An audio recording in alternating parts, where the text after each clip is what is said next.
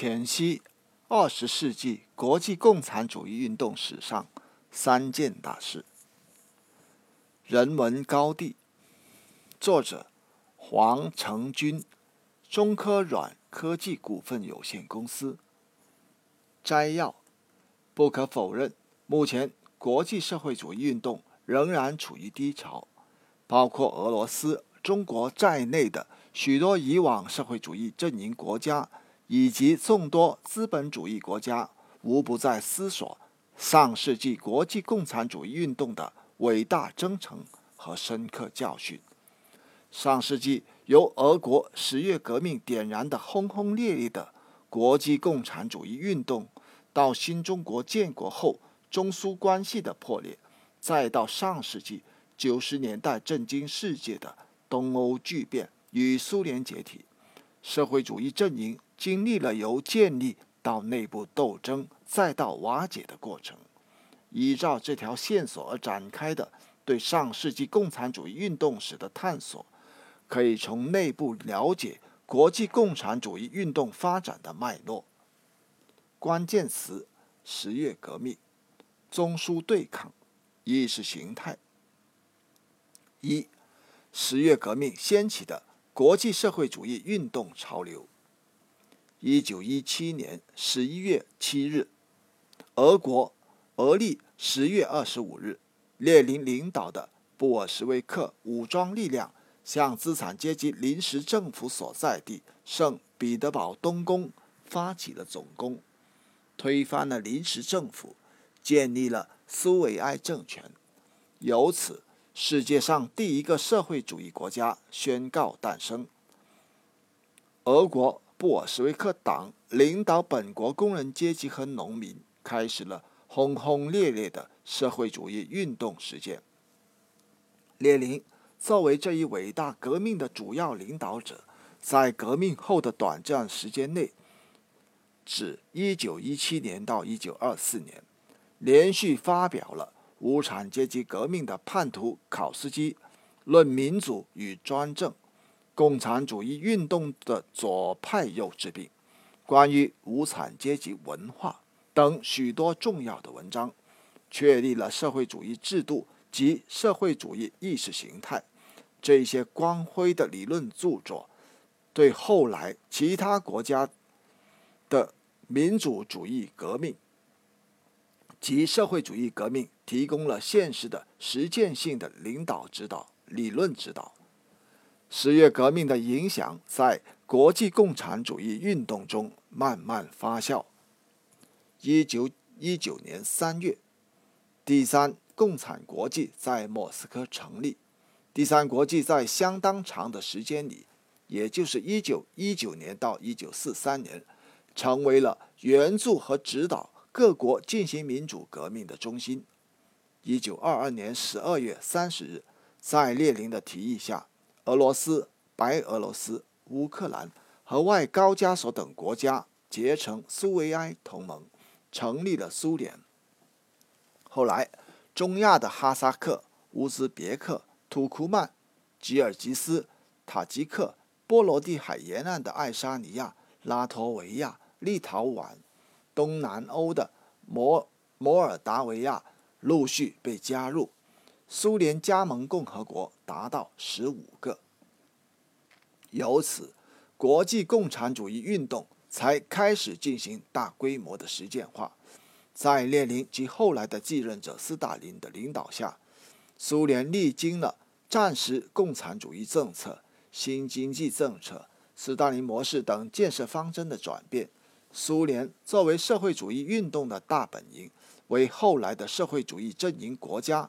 提供了社会主义建设的宝贵经验，在第二次世界大战中顽强地战胜了法西斯国家的进攻，为战后的世界格局重建做出了不可磨灭的贡献。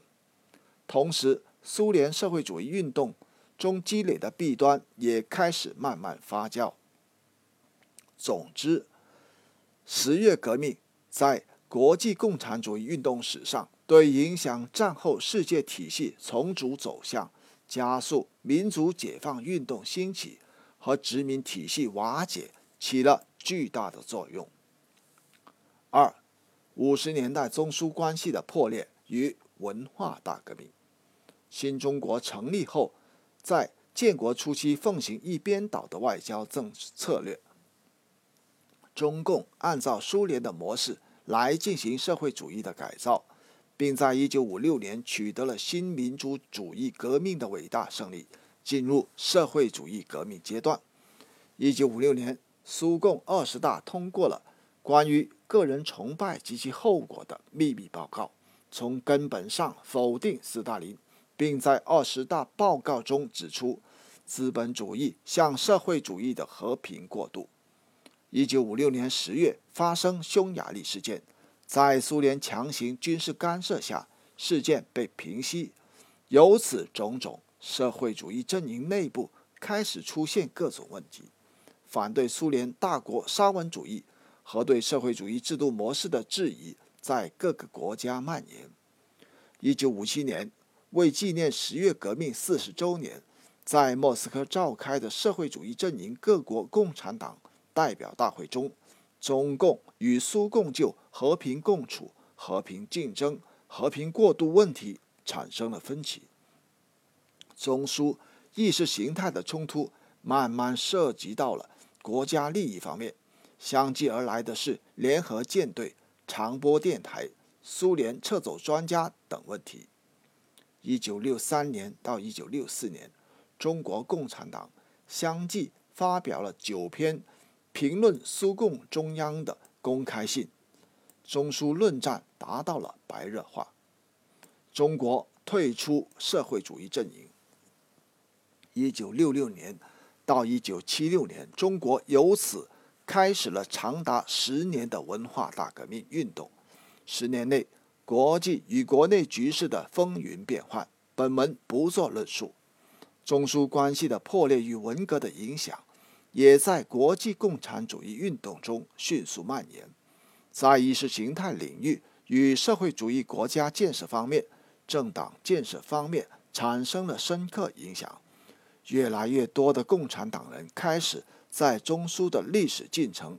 与对抗中理性分析教条主义和修正主义，真假马克思主义，社会主义阵营内部的对抗与共同意识形态领域的分歧，是国际共产主义前进运动的必然。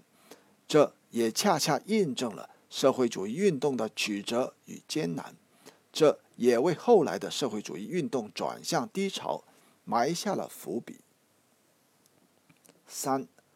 东欧巨变与苏联解体。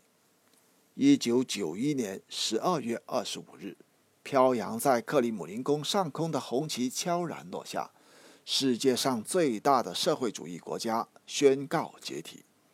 苏联的解体不是一时的事情，而是在集聚了众多的因素后的结果。目前，学术理论界对苏共的亡党分析的很多，社会科学院的纪录片。居安思危，苏共亡党的历史教训就很深刻。苏联解体的影响也蔓延到中国，对中国的改革开放提出了严峻的挑战。中国共产党人在波谲云波诡云谲的变换过程中艰难的前行。世界各党派对于这场世界末的大变革趋向于。两种意识形态观点，一是共产主义的失败，一是假马克思主义的失败。从国际影响来看，苏联解体彻底打破了以往的世界格局，世界政治秩序开始重新建构，以美国为主的一超多强局面开始显现，世界社会主义运动进入低潮。结语。二十世纪的国际共产主义运动由俄国十月革命掀起浪潮，中苏的对抗将这场革命引入动荡期，苏联的解体则是把这场浪潮引入低谷。苏联解体二十年过去了，当今国际共运可以归纳为六点：独立自主发展、社会主义国家的改革开放、资本主义世界共产党的多元化。多党化、共运战略从暴力革命转变为和平发展，逐步渐进。在资本主义世界，已出现共产党通过议会斗争和平取得中央政权和地方政权的先例。各国共产党不是各自为政、孤军奋战，而是有新的国际联系形式与方式。任何事物的都经历了。肯定、否定、否定之否定的过程，国际共产主义运动也是如此。在资本主义依然具有旺盛生命力的条件下，各国共产党人要背负着上一百年的历史经验教训，来开启新一百年的使命前程。